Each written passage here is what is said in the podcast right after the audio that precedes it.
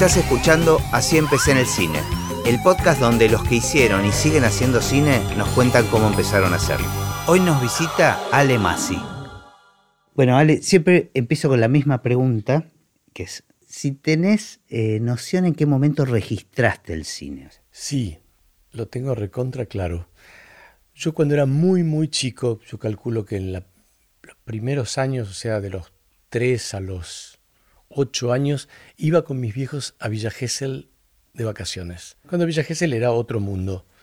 Que era, era un pequeño mundo. Un pequeño mundo con calles de arena y con muchos cines. Y yo iba permanentemente al cine con la ventaja de que en esa época, de la mano de mi viejo, que era un demente o no sé qué, me hacía entrar a ver todas las películas prohibidas, con lo cual vi, daban muy buen cine, entonces vi de todo.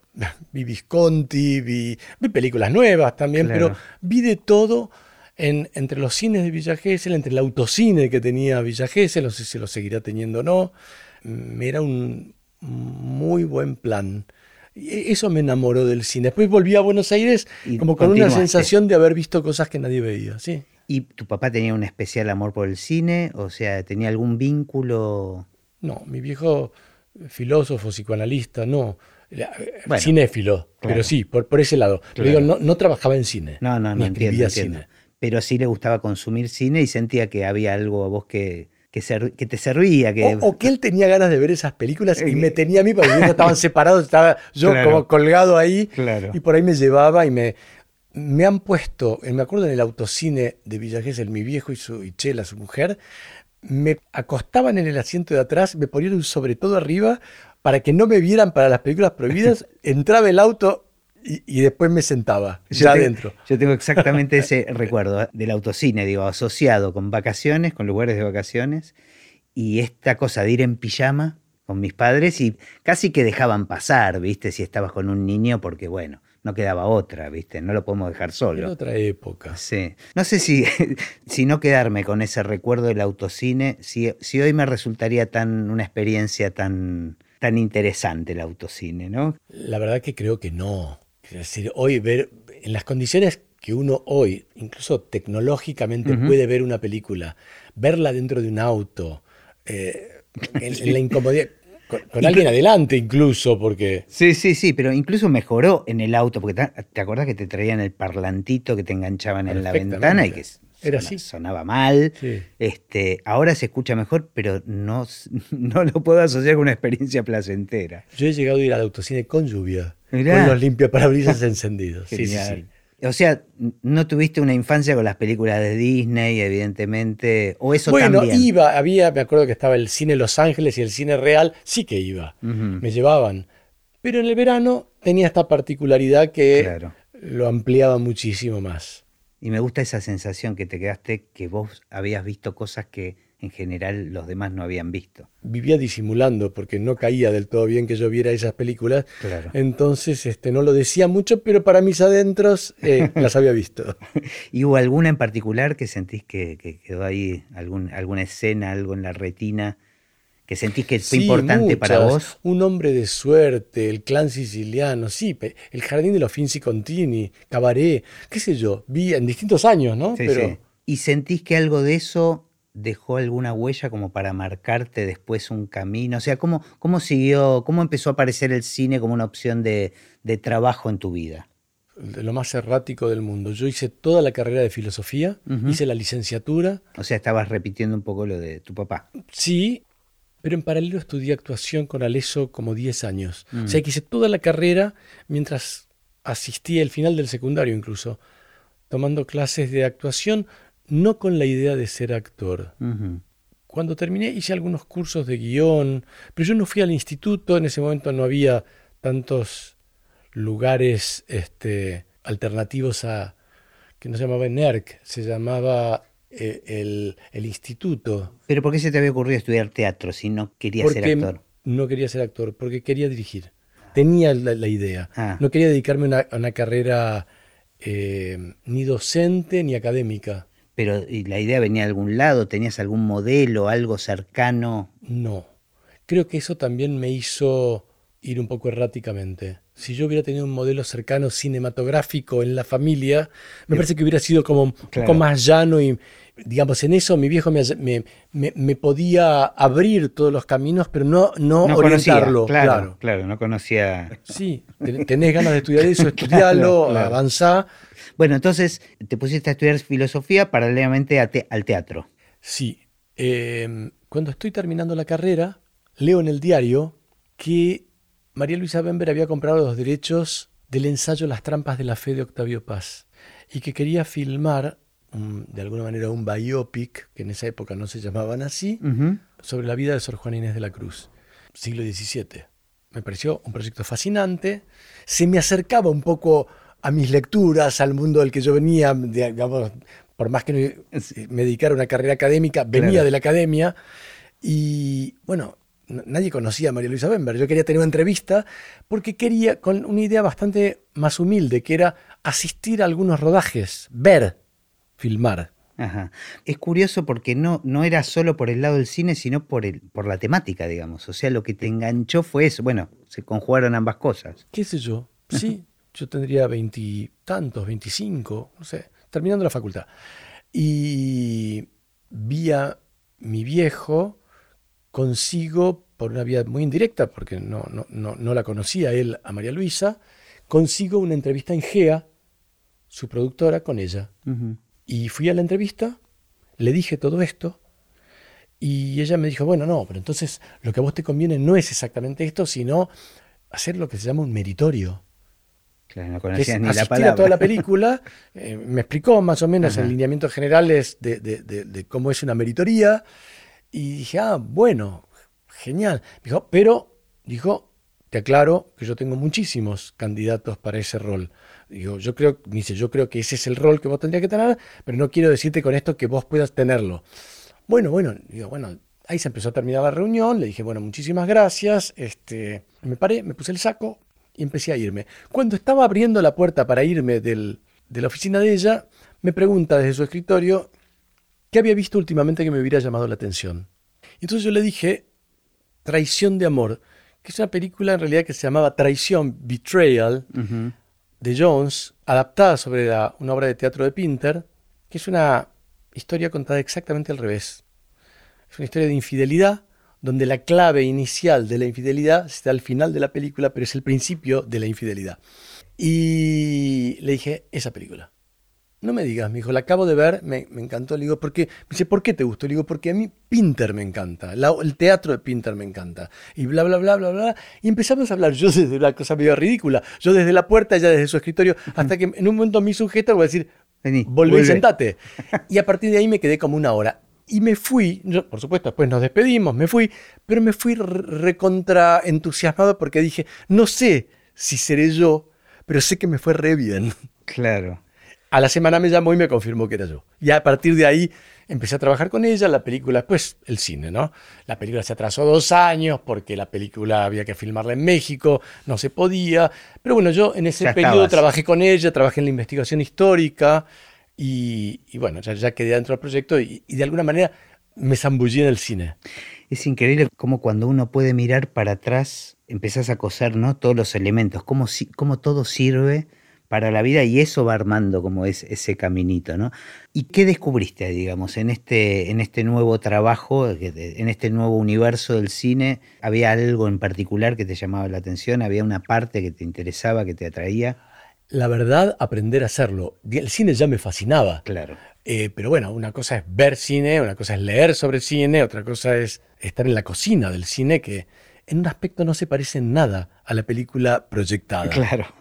Está muy bien. ¿Y ocupaste algún rol en particular? Bueno, en esa película pasó tiempo, la película se atrasó, yo empecé a hacer el meritorio famoso, no lo hice nunca con Sor Juana, sino lo hice en otra película porque hice como dos o tres películas antes, pues ya empecé ahí a conectarme y... ¿Pero eran otras películas que hacía ella o que producía no, ella? No, conocí ah, gente que me llamó, ah, que se me armó un, Entré como en una rueda. Entraste en la familia, digamos, del cine. Un poco. Y cuando ya llegó la película fui segundo asistente de dirección. Y después ahí empecé a, subir de cargo. Pero esa película fue el puntapié inicial y al, que de, algún modo la película de Pinter me fue una especie de, de, de- de- espaldarazo insólito Genial, eso, que me eso me retuvo en la puerta ¿no? yéndome. Claro. Por ahí la historia hubiera sido otra si esa pregunta no hubiera llegado o si esa respuesta no hubiera venido. ¿Cómo saberlo? Eh, y de ahí ya definiste que querías dedicarte al cine. ¿O de qué vivías hasta ese momento?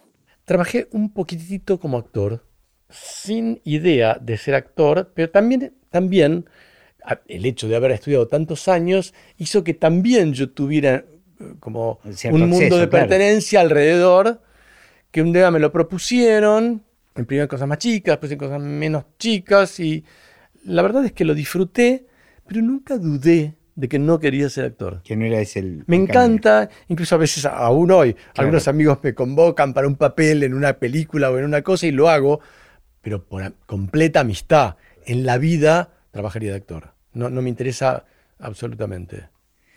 Y ahí empezaste a decir, bueno, quiero vivir del cine. Sí, sí, eh, fue una expresión de deseo. Estamos en la Argentina. Claro, Quiero claro. vivir de, vivir de cualquier cosa es complejísimo. Casi que siguen diciendo eso, quiero vivir del Claro, Sigue siendo una expresión. hoy. Claro. es así. Este, pero dijiste quiero dirigir, me voy a poner a escribir. Sí, y ahí empecé. eh, sí, hice un cortometraje, después hice otro cortometraje. Dirigiendo. dirigiendo y escribiendo. Y pasó otra cosa también, que es que luego de, de eso no se habla, que fue la película siguiente que hizo María Luisa, de la cual ya ahí yo fui el asistente de dirección y trabajé con ella en todo el proceso previo y posterior, ella quiso adaptar El impostor de Silvino Campo, un, cu- un cuento largo, casi una novela de Silvino Campo. Y me propuso ser co-guionista.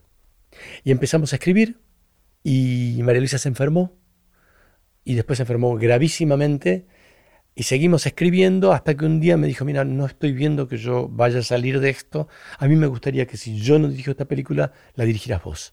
Y esa fue mi primera película. Ah, mirá qué, qué hermoso. O sea, fue muy cercano el vínculo con, con María Luisa. Duró muchos años. Digo, entre una cosa y la otra, duró casi 10, 8. Claro. Y te marcó, evidentemente. Grave- fue, gravemente, sí. Fue, fue como. Un este, poco por eso en este momento mentora. también pensé lo del documental. Ajá. porque la historia es tan particular, mi modo de acceso porque se volvió inevitablemente personal el relato, el, relato la- el vínculo. No- nos veíamos habitualmente, iba permanentemente a su casa, hemos viajado juntos, trabajé con ella mucho tiempo, con lo cual compartí muchas conversaciones, eh, nos conocimos mucho. ¿Y qué sentís que hoy como director, que aprendiste de ella como directora? Mira, primero que nada, una cosa que me parece muy importante y que ojalá pudiera yo también en un momento tenerla, o tenerla, de hecho, con el cine convoca a distintas generaciones, ¿no? Eh, es su generosidad. Para los que vienen, para los que están aprendiendo, para los que tienen que hacer, para los que tienen que desarrollar un proyecto en un medio tan áspero en todo sentido, como Sí, es sí, el del sí. cine y el cine en la Argentina, que todo tiende a ser como entrópico y a, a- a destruirse y desaparecer y, y- y no poder y tratar y no sé qué. eh, abrió todo, me abrió todo su espacio, todos sus vínculos, todo su más generoso espaldarazo, digamos. Me parece que eso fue genial. El, el rol de una verdadera mentora, ¿no? Este, Decididamente. Bueno, que como un lujo, o sea, no fuiste a buscar una maestra y te la encontraste, ¿no? Como, En un sentido yo esperaba muchísimo menos que lo que tuve claro. y tuve eso. Al mismo tiempo creo que algo fui a buscar y pienso que, no, no lo digo por mí en particular, sino Sí. por cualquiera, Sí, sí, las cosas son como tienen que ser al final, ¿no? Como que inevitables. sí, uno tiene, que, uno tiene que insistir porque el no está dado. Eh, tenés que ir 80 veces para convertir el no en sí, eventualmente en sí. Está bueno, es como respetar la pulsión esa que, que te indica que es para un lado, Sí. ¿no? Es- Sí, también aparte el cine, sobre todo en el área mía, ¿no? Que es rarísimo, porque es un... El cine es altamente grupal y mi trabajo es de una enorme soledad. El del director. Sí, estoy acompañado permanentemente, digo, tengo equipo, que, ah, que les debo todo y que ni, siquiera pretendo atribuirme todo el mérito como el, personalismo del director, en el que no creo, pero sí las decisiones narrativas. Hay, hay un aspecto que... Está solo. Y que es, que es la consulta permanente con la almohada, por decirlo metafóricamente. Es así. ¿Cuáles son tus puntos de apoyo más importantes a la hora de hacer una peli? Mira, cosas que aprendí, yo creo que justamente por este, por esta, eh, eh, eh, este aspecto en un sentido tan inevitable, pero, pero muchas veces espantoso, que es tan extremo como solipsismo y encapsulamiento, tener una excelente interlocución es fundamental. ¿Y con quién la sueles tener? eso varía. Varía. Puede ser con los productores, puede ser con un director de arte, puede ser con un director de fotografía, puede ser con un asistente de acción, puede ser con varias personas. Claro, aparte depende. Puede ser con un actor. Depende del momento también, ¿no? Supongo que lo primero es pilotear el, el, guion, por ejemplo, sí, ¿no? Sí, depende del momento y depende del proyecto. Un co-guionista, ni que hablar. Pero después a la hora del rodaje, ¿en general tendés a trabajar siempre con el mismo equipo? Muchas veces a uno le gustaría, pero eso no es posible. porque en el momento que el proyecto se tiene su luz verde, ese equipo está ocupado o no está, o, no arreglan el dinero. Claro. Sí, sí, sí. También me, acostumbré a una cosa que, es, eh, que, no es la que uno quisiera, que es que uno tiene que poder variar de elenco, variar de equipo, porque muchas veces la gente que para uno es la ideal, por H o por B no está, y si el proyecto se para para esperarlas puede no hacerse nunca. está claro. Entonces, a decir, ¿preferís correr el riesgo o preferís hacerlo? Creo que hay como un doble juego, ¿no? De trabajar con los que uno sabe que trabaja bien y está cómodo, y también eh, lo que todo el universo nuevo que trae una persona, una persona nueva, ¿no? O sea, el, el además está siempre. Sí, además eso, además poder mm, conocer gente nueva, que de pronto también eso es genial, ¿no? Que de pronto conoces a alguien con una onda increíble, con ideas buenísimas, con aportes generosísimos y luminosos, qué sé yo. Sí, sí, sí. Bueno, pero igual insisto con esto, o sea, en el rodaje, por ejemplo, tu pata más importante de apoyo, ¿quién sentís que, No, en el rodaje, en el rodaje, el vínculo con el director de fotografía es importantísimo. No podría imaginarme un mal vínculo ahí. Claro. sin riesgo de enorme desastre, por un lado. Por otro lado, después el director de arte es importantísimo. Es interlocución permanente. Por otro lado, asistente de dirección, fundamental. Y podría haber empezado por él o los productores más importantes, que son interlocutores. o debieran poder serlo. Cuando eso no sucede, eh, es un tropiezo en el trabajo. Se siente la renguera.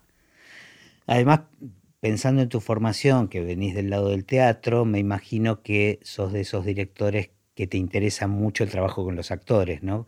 Con lo cual, poder delegar un poco el resto, las cosas más técnicas en el equipo debe ser muy importante. Sí, que igualmente yo creo que eso también es bastante engañoso porque no se puede delegar. Porque, claro, porque una conducción actoral es para una puesta en escena. No hay como una especie de. No es como un teatro filmado que no tiene una maravillosa, a decirlo, una maravillosa escena y después uno pone la cámara. La maravillosa escena es para una puesta de cámara, que por ahí no es tan maravillosa para otra puesta de cámara. Claro, claro. Y después viene la postproducción. Y después viene la postproducción, que es un proceso largo a mí me gusta mucho la postproducción. Yo disfruto.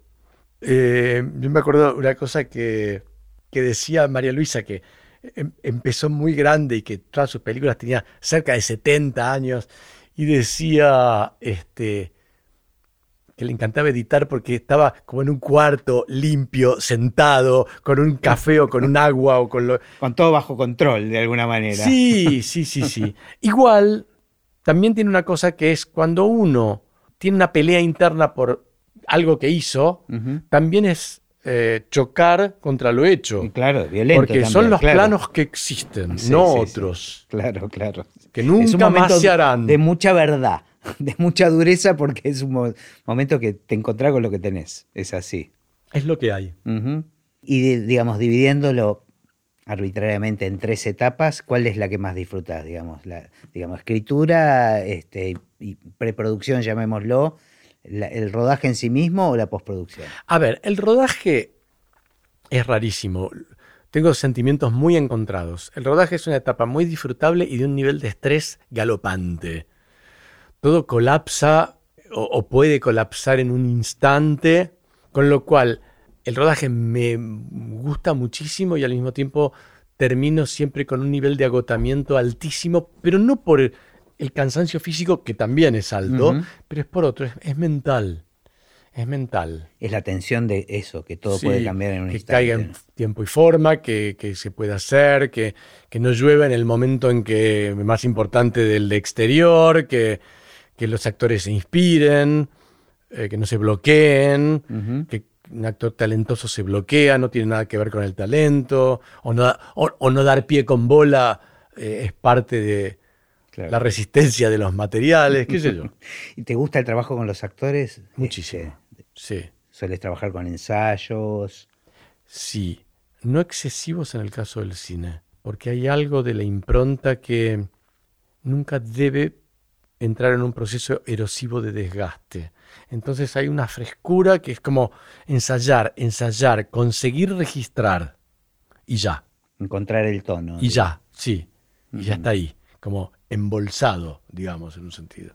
Y después, ¿qué tan abierto sos a la propuesta de los actores en rodaje? No, bueno, trabajo con actores, un, un trabajo creativo que uno baja una propuesta y la propuesta vuelve y a veces vuelve distinta y a veces vuelve distinta para mejor, a veces vuelve desorientada y uno la tiene que orientar y tiene que pensar estrategias de orientación que, sean claras para el otro, porque siempre lo que uno dice no es exactamente lo que es escuchado. Entonces, en esos fenómenos así de distorsión comunicacional las tiene, que contar estás abierto a, tal vez que aparezca algo que no era lo que vos estabas pensando. Si está dentro del concepto, estoy abierto. Si está fuera del concepto, en general diría me parece perfecto como para otra historia, ¿no? no, no lo veo por ahí a ese personaje en esta situación, que ya vivió esta y que va a aquella.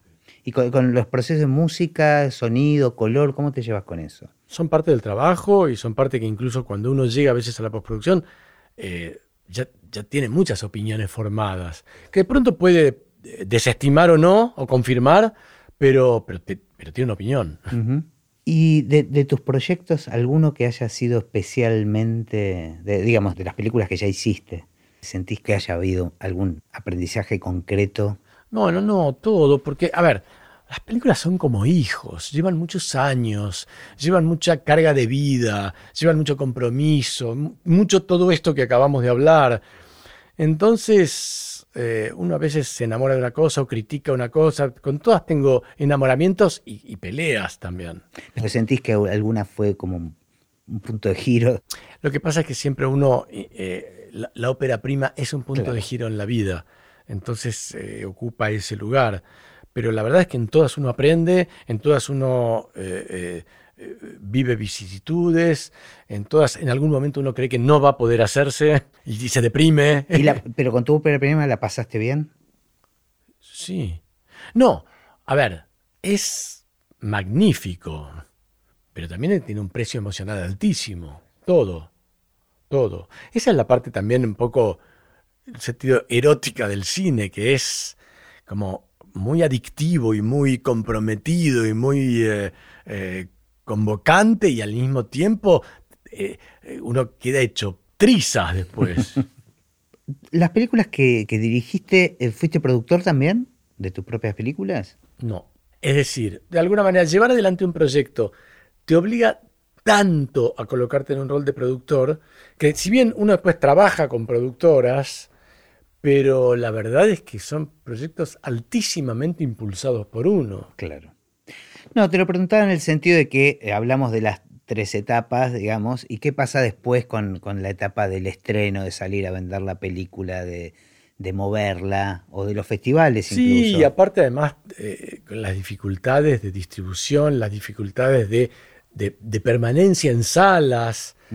Eh, ¿Cómo te llevas con todo eso? no, me estreso muchísimo. o sea, en un sentido me llevo pésimo. Claro. Claro. porque una película, por lo menos las películas que a mí me gustan, las que yo voy a ver y las que yo hago, no son películas particularmente comerciales. Entonces están en riesgo, como están en riesgo antes de nacer. Claro, buena definición. Claro, es pasarla mal, este, pero el momento del estreno lo disfrutas. No, eh, bueno, es, es, es, un parto. claro, exacto. Con lo bueno y lo malo, digamos, de eso, sí. Pero es re complejo.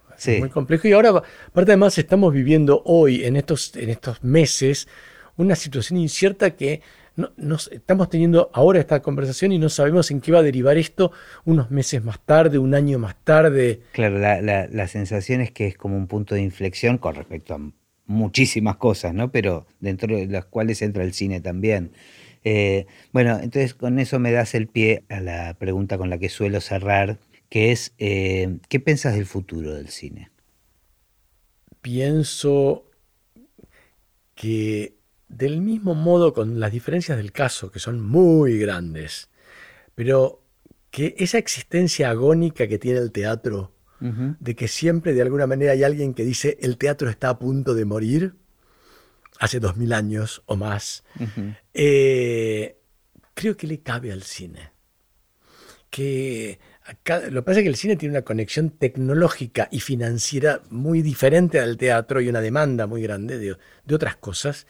Pero sí creo que, eh, yo me acuerdo cuando apareció, aparecieron los modestos VHS en la década del 80, del 70, sí, del 80, y se decía, ahora, ¿quién va a ir al cine? ¿Qué sentido tiene? ¿Qué sentido tendría?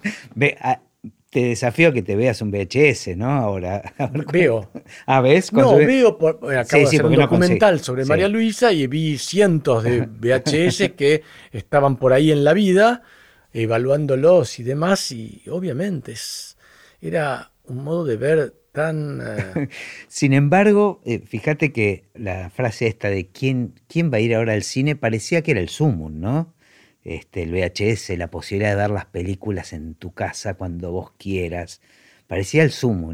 ¿Qué pensaremos del, eh, en un futuro de la forma de consumir de ahora, no? Mira, hay una cosa que es real. Todo eso mejoró gravemente porque la casa tiene eh, home theaters y esto y lo otro, y ya todo ese aspecto tecnológico de la renguera del, del VHS eh, quedó atrás. Pero también es cierto que el hecho de ir a un lugar, irte de tu casa, sentarte en una butaca con otros, mm. eh, que eso se convierta en un plan, que salgas de ahí modificado, que la pantalla tenga el tamaño que tiene una pared, que el sonido tenga las peculiaridades del sonido de una sala, cambian la experiencia. Y la experiencia compartida. Por mejor, que, por este, equipo que tengas en una sala en tu casa, eh, igual, creo que cambia totalmente. Y también el hecho de, viste, la suspensión en la vida que es el cine, porque en tu casa finalmente pones pausa, vas al baño, pones pausa, vas a comer. Eh, no es así. Eh, viste que el cine de sala no tiene recursividad o, te, o prestás atención o te la perdiste. No, no, rebobinás en el cine. claro, claro.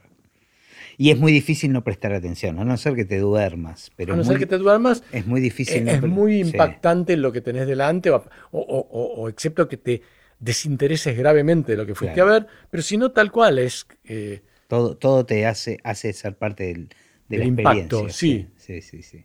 Yo creo que también, digamos, hay un aspecto político en todo esto si no se tiene conciencia, que en, muchos lados del mundo sí se tiene conciencia del aspecto de, la importancia cultural que tiene en para un pueblo tener su cinematografía, eh, el cine rengueará toda la vida.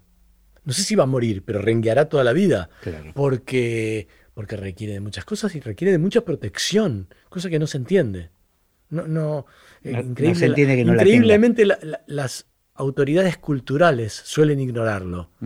Eh, sí, es una herramienta poderosa además de comunicación, ¿no? De...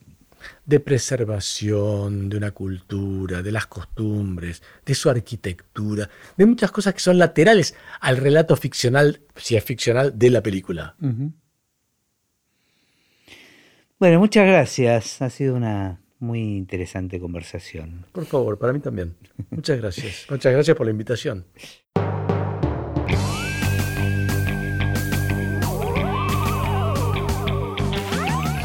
Y así terminó esta conversación de Así empecé en el cine. Mi nombre es Gustavo Pomeranek y espero que la hayan disfrutado al menos un poco de todo lo que disfruté yo. Recuerden que se pueden suscribir para escuchar todos los episodios que vamos subiendo en asíempecenelcine.com. También nos pueden buscar en Apple Podcast, en Spotify o en cualquier otra aplicación de podcast. Los espero en el próximo. Chao.